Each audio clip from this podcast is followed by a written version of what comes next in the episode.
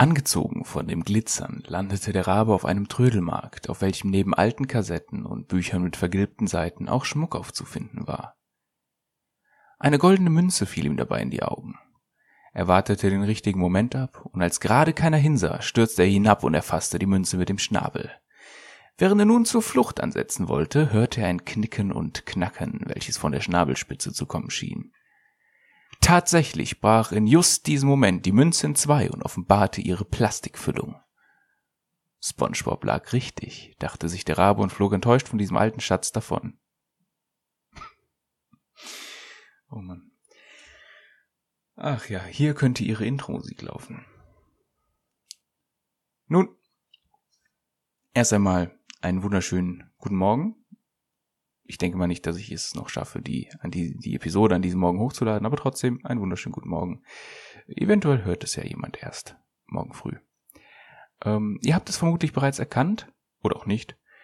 In der heutigen Episode des Podcasts geht es um die goldene Regel.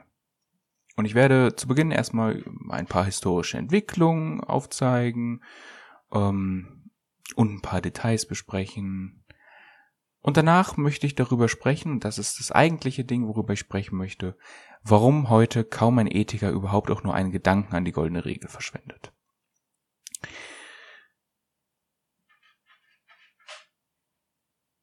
Ich denke mal, dass ähm, die goldene Regel tatsächlich auch immer noch eines der bekanntesten, wenn nicht das bekannteste moralische Prinzip ist, das wir hierzulande kennen.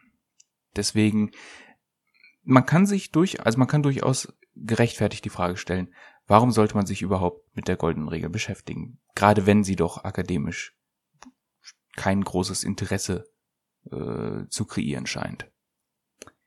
Aber genau das ist es. Es geht nicht immer darum, was von akademischem Interesse ist, sondern es geht auch sehr stark darum, was von allgemeinem Interesse ist. Und wenn nun mal die goldene Regel etwas ist, was immer noch sehr stark verbreitet ist, dann muss man sich damit durchaus auseinandersetzen. Man kommt dann gar nicht darum herum. Ähm, das gilt auch nicht nur hierzulande. Zum Beispiel, ähm, Jordan Peterson greift in seiner, in seiner Bible Lecture Series äh, auf die goldene Regel zurück und interpretiert die in seiner fundamentalistisch klassischen jungianischen Interpretation, der zufolge die goldene Regel ungefähr besagt, dass wir überlegen sollten, was für uns selbst, also er will das umkehren, das Schema, was für uns selbst der bestmögliche Umstand wäre, und daraufhin sollten wir daran arbeiten, diesen Umstand für jeden anderen zu kreieren. Aber es ist natürlich nicht nur, dass hier allgemein Personen auf die goldene Regel zurückgreifen innerhalb unserer Gesellschaft und auch in anderen Gesellschaften und dass Personen wie Jordan Peterson, deren Name nun mal inzwischen ein großer Name ist äh, und deswegen auch ein gewisser Einfluss mit dem Namen kommt, auf die Regel zurückgreifen, sondern man findet die Regel auch hier auf YouTube immer mal wieder. Ähm, eventuell hören sogar ein oder zwei Personen, die dieses äh, erst vor kurzem getan haben, just in diesem Moment zu. Insofern sie das tun, möchte ich Sie hier begrüßen. Hallo. Nun, ohne weitere Umschweife komme ich zu ein paar interessanten historischen Details und danach zur Kritik. Ach ja, doch einmal muss ich noch kurz umschweifen. Das Getränk des Tages ist tatsächlich ein Tee. Ich hatte früher mal die Angewohnheit, eigentlich jeden Morgen einen Tee zu trinken. Irgendwann hat sich das verändert und ich habe gemerkt, ich muss mal wieder ein bisschen von diesen ganzen süßlichen Getränken weg. Ähm, deswegen habe ich jetzt einen ungesüßten Tee aufgebrüht von dem Teemenschen hier vor Ort. Es ist ein leicht seiend Fastentee und ich denke, Fastentee ist hier thematisch auch eigentlich ein guter Tee, denn, also ein guter Tee zum Thema, denn die goldene Regel ist nun mal etwas, was einen sehr starken religiösen Hintergrund hat. Und zwar nicht nur in unserer Kultur, wie wir gleich sehen werden. Ähm, und tatsächlich, das möchte ich nur einmal kurz am Rande erwähnen, weil ich durchaus jetzt häufiger schon auf Personen getroffen bin, die diese Ansicht vertreten haben. Religion und Ethik sind nicht dasselbe. Das ist tatsächlich etwas, was ich häufiger schon gehört habe und es liegt natürlich mitunter daran, dass die goldene Regel, die ja natürlich einen religiösen Hintergrund in unserem ähm, kulturellen Kontext hat, äh, dass man aufgrund dessen, weil man halt wahrscheinlich nur die goldene Regel kennt, vielleicht hat man schon mal was von Kant gehört, aber weiß nicht ganz genau, was der gesagt hat. Das wäre ein Name, der hier in Deutschland eventuell auch noch bekannt ist, aber die goldene Regel kennt man, die kennt man seit man ein Kind ist, wenn man hier in Deutschland aufgewachsen ist, und man verbindet sie halt mit bestimmten, äh, mit einem bestimmten religiösen Kontext. Aber Ethik und Religion sind nicht dasselbe, auch wenn Religion und Ethik etwas miteinander zu tun haben. Das wollte ich nur mal nebenbei erwähnt haben. So. Erstmal ein Stück vom Tee.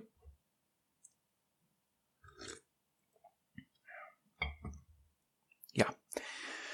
Konfuzius zum Beispiel sagte schon, was du selbst nicht wünschest, das tue auch nicht anderen an. Thales hingegen antwortete auf die Frage, was eine gute, an was eine gute Handlung ausmachen würde, mit, indem wir niemals das tun, was wir anderen tadeln. Tue andere nichts, das dir Schmerzen verursachte, würde es dir getan, sagte wiederum Buddha.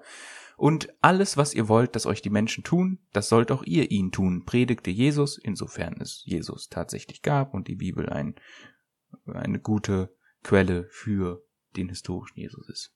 Ansonsten der fiktionale Jesus, predigt, äh, fiktionale Jesus predigte das. Man findet gleiche beziehungsweise sehr ähnliche Sätze auch unter anderem im Zoroastrianismus, im Hinduismus und im Islam. Ähm, dazu muss man sagen, dass diese egalitäre Bedeutung der goldenen Regel äh, gerade zum Beispiel im judeo-christlichen Rahmen in Anbetracht der ansonsten im Alten und Neuen Testament geäußerten Werte vermutlich als radikal progressiv aufgefasst und aufgefallen äh, sein mag.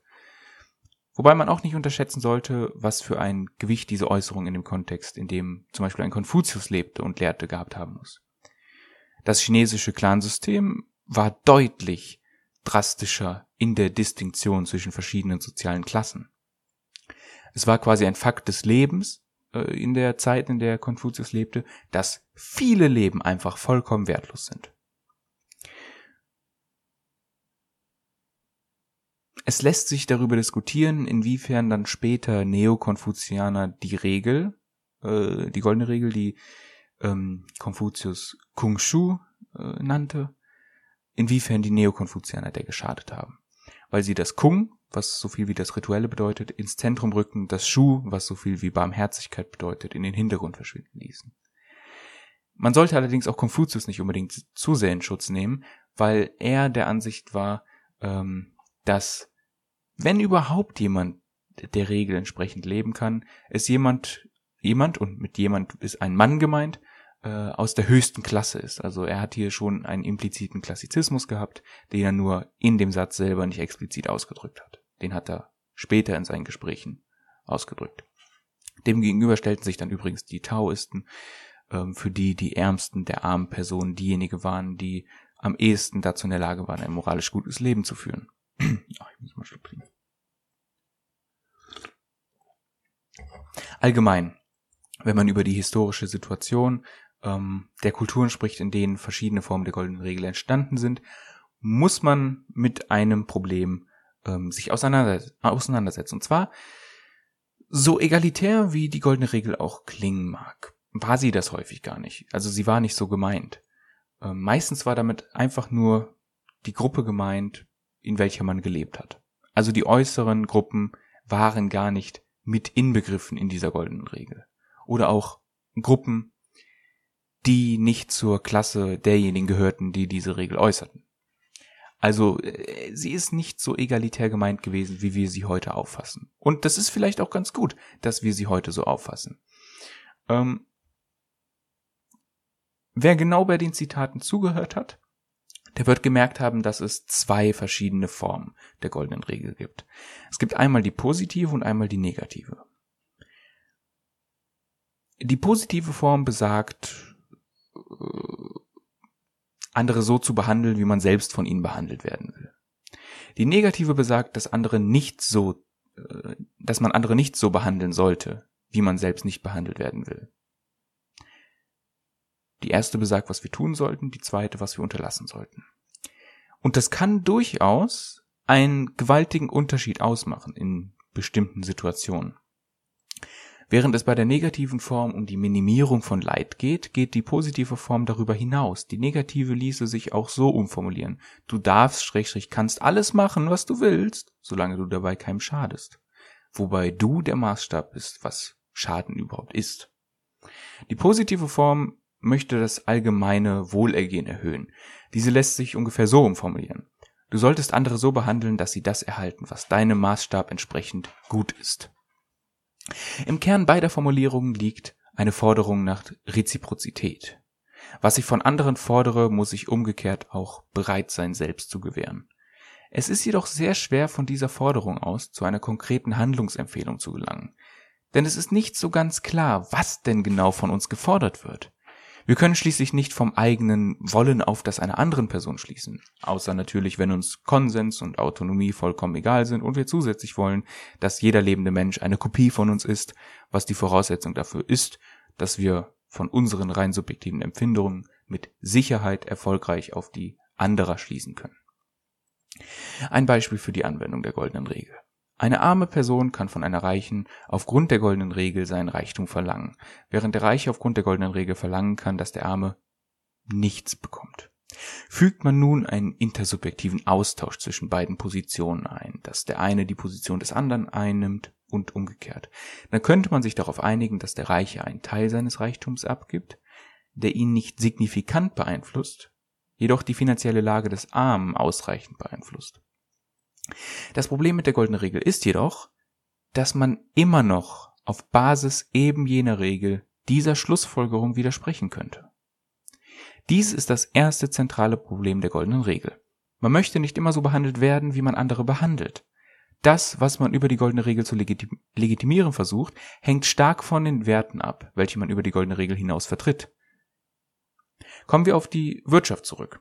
Es ließe sich sagen, dass man, wenn man möchte, dass jeder Mensch einen menschen- und lebenswürdigen Lebensstandard hat, dann ließe sich das genauso über die goldene Regel legitimieren, wie es sich legitimieren ließe, dass jedem die Freiheit zukommt, so viel Geld wie man wünscht zu akkumulieren und keinen Gedanken an seine Mitmenschen und deren sozioökonomische Lage zu verschwenden hat. Also es ließe sich sowohl ein sozialistisches Wirtschaftssystem als auch ein radikal freies äh, kapitalistisches System anhand der goldenen Regel legitimieren. Deshalb können auch Konfuzius, Buddha und Jesus, wenn man sie aus ihrem historischen Kontext herausnimmt, unterschiedliche Wertsysteme halten, ohne im Widerspruch zur goldenen Regel zu stehen. Werfen wir nun mal einen Blick in die weite Welt, um einen anderen Blick auf das vorliegende Thema zu erhalten. Ähm, Brandon Schulz bringt ein schönes Beispiel, durch das er zeigt, warum die goldene Regel ethnozentristisch ist. Wenn ich mich zum Beispiel einer Person aus der aus der werten Zuhörerschaft äh, gegenüberstelle, dann gibt es drei Möglichkeiten, wie ich mich positionieren kann. Ich kann mich zu weit entfernen, ich kann zu nah stehen oder in einer angenehmen Entfernung, die weder zu nah noch zu weit entfernt ist, zu dieser Person stehen. Tatsächlich werden aufgrund des kulturellen Einflusses alle Zuhörerinnen eine beinahe identische Entfernung wählen, wenn sie sich in ein Gespräch von Angesicht zu Angesicht begeben. Wenn man nun jedoch mit jemandem aus einer anderen Kultur spricht, dann bekommen wir ein Problem, da der soziale Aspekt der räumlichen Wahrnehmung von Kultur zu Kultur unterschiedlich ist. So kann sich jemand aus einer anderen Kultur von mir zu weit entfernt fühlen, während ich das Gefühl habe, zu nah an dem anderen dran zu sein. Wir würden im Versuch, unsere kulturell angeeigneten Werte auf den anderen zu übertragen, den ganzen Tag durch den Raum tanzen, ohne jemals an einem zufriedenstellenden Ergebnis anzukommen. Es bricht somit nicht nur an den Grenzen der individuellen Werte, sondern an interkulturellen Begegnungen zusammen, also die goldene Regel. Die erste richtige Kritik lässt sich also wie folgt zusammenfassen. Die goldene Regel ist nicht dazu in der Lage, ein moralisches Gebot zu errichten. Des Weiteren ist sie nicht dazu in der Lage, eine moralische Orientierung zu geben, da ihre eigene Orientierung von meinen bereits vertretenen Werten abhängt. Sie lässt sich höchstens, sie lässt sich höchstens als Test für die eigenen Werte einführen. Eine Art Konsistenztest. Jedoch wird die goldene Regel an und für sich nicht notwendigerweise dafür benötigt. Vielleicht kann man jetzt natürlich auch sagen, versteht man, wenn man versucht, die goldene Regel so zu verstehen, die goldene Regel auch falsch. Vielleicht ist sie einfach eine Art Metaregel, also eine Regel, die zur Bestimmung von Regeln dient. Nehmen wir sie jedoch als Metaregel an, ist sie wenig hilfreich, da ihr Filtermechanismus über die grundlegende Konsistenzforderung hinausgeht. Sie schweigt darüber, welche Regel man von anderen wie von sich selbst verlangen kann. Sollte man die goldene Regel vielleicht eher aus einem moralpsychologischen Standpunkt betrachten? Gibt sie uns zum Beispiel einen guten Grund, warum wir überhaupt gut sein sollten, so behält sie immer noch einen gewissen Nutzen. Auf den ersten Blick scheint die goldene Regel hier zu glänzen. Es mag einen an eine Mitleidsethik wie die von Schopenhauer oder auch an den altruistischen Ansatz von John Searle erinnern. Jedoch ist die goldene Regel eigentlich eine Inversion dieser Ethiken. Die genannten Denker gehen im Grunde davon aus, dass zum Beispiel ein Zustand des Schmerzes bei einer Person dazu führt, dass sich eine andere Person im anderen wiederfindet, nach dem Motto wir sitzen im selben Boot und dieser Person deshalb hilft bzw. helfen sollte. Jedoch handelt es sich dabei nur um den Willen der ersten Person und aus dessen Schmerz folgt nicht die Notwendigkeit der Hilfeleistung der zweiten Person. Sie wird durch dessen Schmerz nicht notwendigerweise motiviert. Wenn ich kein Interesse an einem Roomba habe zum Beispiel, dann besteht für mich nicht die notwendige Bedingung, ihn zu kaufen, auch wenn er gerade für den halben Preis zu haben ist. Die goldene Regel ist nicht schlecht, Immerhin gibt sie uns einen Grundkonsens äh, an Konsistenz in unsere Ethik. Also sie, sie möchte ein, ein, sie möchte einfach, dass unsere Ethik konsistent ist. Jedoch ist dies etwas, wofür wir nicht explizit die goldene Regel benötigen, weshalb sie von den meisten Ethikern als nutzlos oder uninteressant betrachtet bzw. ignoriert wird. Dies ist eine Seite, von der aus man die goldene Regel kritisieren kann. Nun gibt es noch ungefähr zwei weitere Möglichkeiten. Auf der einen Seite haben wir Nietzsches Kritik, auf der anderen Seite äh, eine andere Interpretation, welche zufolge gar keine weiteren Werte über die goldene Regel hinaus bestehen, welche den Inhalt der goldenen Regel bestimmen, sondern die Intuition, welche dieser Job zukommt. Nietzsches Kritik werde ich an dieser Stelle jedoch erstmal noch aufbewahren für eine künftige Nietzsche-Episode, weshalb ich hier an dieser Stelle nur über den ethischen Intui äh, Intuitionismus sprechen werde. Der ethische Intuitionismus ist eine Position, welche im frühen 18. Jahrhundert entstand und bis Ende der 1930er ungefähr eine gewisse Beliebtheit genoss. Dabei sollte erwähnt sein, dass der Begriff von circa 1860 bis circa 1920 verwendet wurde, um eine Form des Pluralismus zu bezeichnen. Äh, bezeichnen. Besonders interessant am ethischen Intuitionismus sind die ontologischen und epistemologischen Annahmen, die getroffen werden, weshalb es den Intuitionismus in vielen verschiedenen Geschmackssorten gibt. Aus diesem Grund werde ich hier auch versuchen, mich aus den sehr speziellen Debatten herauszuhalten und werde stattdessen über den ethischen Intuitionismus als Ganzes versuchen zu sprechen. Im Allgemeinen haben ethische Intuition, äh, Intuitionisten es gemein, dass sie die Position vertreten, dass die Basis für moralische Propositionen selbstverständlich sind und dass die Eigenschaften der Moral nicht naturalistische sind. Dieses Verständnis des Intuitionismus ist ein anderes als das zwischen 1860 und 1920. Man findet zum Beispiel beim Vater des Intuitionismus Richard Price, der vor 200 Jahren lebte, eine solche Verwendung des Begriffs der Intuition. In den 1930ern kombinierten Ross und Pritchett durch ihre Arbeit die beiden Verwendungen. Beide waren der Ansicht, dass es wahre moralische Prinzipien gibt, auf welche wir durch unsere Intuition zugreifen können. Somit stehen hier erst einmal zwei Aussagen im Raum. Zum einen, moralische Prinzipien sind etwas, das sowohl wahr ist, also ein moralisches Prinzip ist etwas, das sowohl wahr ist, als auch, dass es gewusst werden kann. Und zum anderen, dass sie nur auf eine bestimmte Art und Weise gewusst werden können. Und zwar durch die Intuition. Jeder Non-Kognitivist wird nun vermutlich Schnappatmung bekommen. Ein Vorwurf lautet nun, wie Intuition verlässlich sein soll, wenn es widersprüchliche Antworten gibt. Man kennt das, zum Beispiel am bekannten Trolley Problem. Fragt man verschiedene Personen nach ihrer intuitiven Einschätzung, erhält man sicherlich nicht immer die gleiche Antwort. Diese beiden waren sogar der Ansicht, dass das, was wir mit der Intuition erfassen, so sicher ist, dass man wirklich von Wissen sprechen kann. Eine äußerst problematische Proposition, da dies bedeuten würde, dass wir irgendwelche moralischen Fakul äh, Fakultäten besitzen würden, die es uns erlauben, auf diese moralischen Fakten zuzugreifen. Wie es zum Beispiel die Augen bei einem Sehenden tun, die uns, die es uns erlauben, die Außenwelt zu erfassen. Man könnte so natürlich dem Vorwurf entkommen, dass widersprüchliche moralische Einschätzungen verschiedener Personen daran liegen würden, dass diese Fakultät bei einem besser funktioniert als beim anderen. Das wäre eine Möglichkeit, der Kritik zu entkommen. Aber das würde dafür sorgen, dass wir uns fragen müssten, wie diese Fakultät überhaupt funktioniert und woran wir ihr konkretes, schrägstrich besseres Funktionieren überhaupt erkennen können. Wie sollen wir das überprüfen?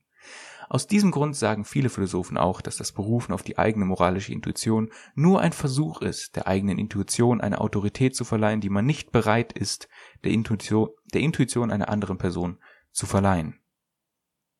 Ich muss an dieser Stelle jedoch eingestehen, dass man Ross hier nicht ganz so einfach kritisieren kann oder sollte, da seine Verwendung des Begriffs Intuition etwas spezieller ist.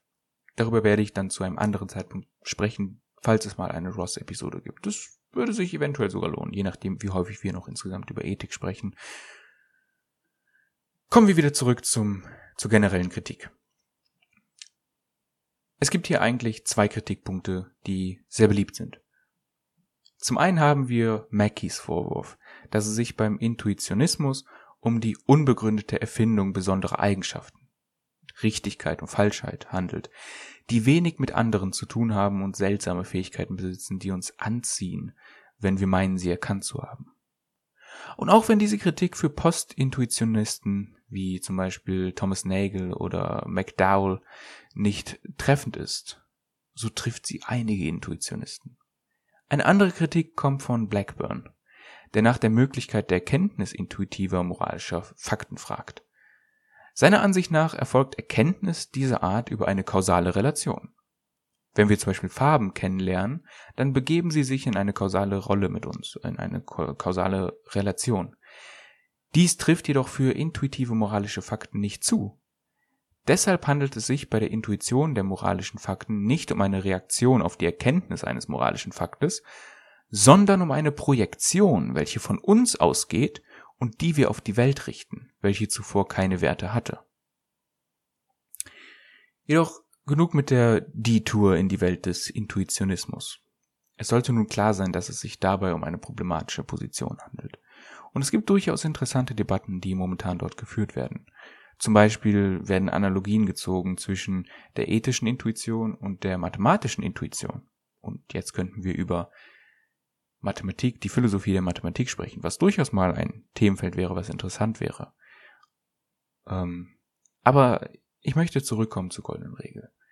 Und eigentlich ist auch schon, was die Kritik angeht, genug gesagt, was die goldene Regel angeht. Ich denke, es sollte jetzt dem der Zuhörerschaft klar sein, dass die goldene Regel ja eigentlich der Kritik von unter anderem Hegel an Kant entspricht. Hegel warf Kant ähm, ja ein, ein Formulismus vor. Heißt also, Kant hat eine, laut Hegel, eine Formel äh, formuliert gehabt, die allerdings alles Mögliche rechtfertigen würde, wenn nur die deskriptive Beschreibung der Handlung passend wäre. Und ich denke, dass diese Kritik durchaus gerechtfertigt ist. Also auch, also nicht bei Kant, dazu dann wann anders. Ich habe eine Einführung in Utilitarismus und Deontologie für jemand anderen gemacht. Mal gucken, ob die auch jemals erscheint. Ähm, ich weiß nicht, ob ich sie bei mir hochladen würde, weil ich sollte die in einer, in einer gewissen, in einem gewissen Zeitrahmen abfertigen, was nicht unbedingt gut für Kant war, weil eigentlich muss man über metaphysische Annahmen, wie zum Beispiel den freien Willen sprechen bei Kant, wozu ich dann aus Zeitgründen nicht gekommen bin. Jedenfalls, unabhängig davon, ähm, ich denke, dass dieser Vorwurf bei der goldenen Regel zutrifft. Und ich denke auch, dass ich gezeigt habe, warum dieser Vorwurf zutrifft. Also nun ein paar abschließende Worte, weil es ist nicht ganz so schlimm, wie es aussieht. In der Praxis sagt die goldene Regel uns eigentlich nichts. Und sie ist nur eine Möglichkeit, den Status quo der Kultur, in welcher man lebt, zu reproduzieren. Jedoch hat sie zumindest einen Nutzen in der moralischen Erziehung. Kinder mit der Forderung nach Konsistenz vertraut zu machen, also moralische Konsistenz, ist sehr wichtig für die psychologische Entwicklung des moralischen Denkens des Kindes. Dieses Denken wiederum ist sehr wichtig für eine Gesellschaft. Wer die Kritik Mackies am Intuitionismus interessant fand, der kann sich auf eine künftige Episode freuen, in der ich mit einem Gast über die Irrtumstheorie sprechen werde. Es ist quasi die Theorie, die Mackie ins Leben gerufen hat. Nun, unabhängig davon möchte ich die Episode an dieser Stelle beenden. Das waren meine abschließenden Worte. Die goldene Regel ist, so wie sie meistens verstanden wird, nutzlos, aber man kann sie für die Gesellschaft, für die Entwicklung ähm, eines Kindes zum Beispiel durchaus sinnvoll verwenden. Ansonsten könnt ihr den Podcast natürlich wie immer, wenn ihr mich unterstützen wollt, gerne teilen.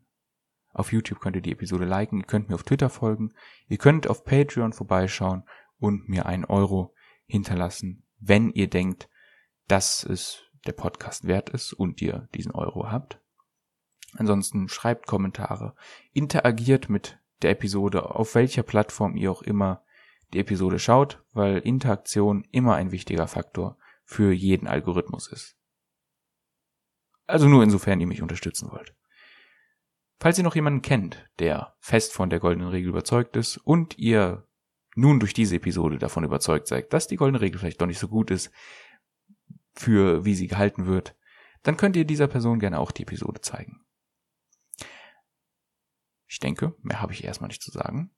Wir sehen uns beim nächsten Mal wieder, wenn es dann um Jordan Peterson geht. Ähm, ja, einen schönen Tag noch. Tschüss.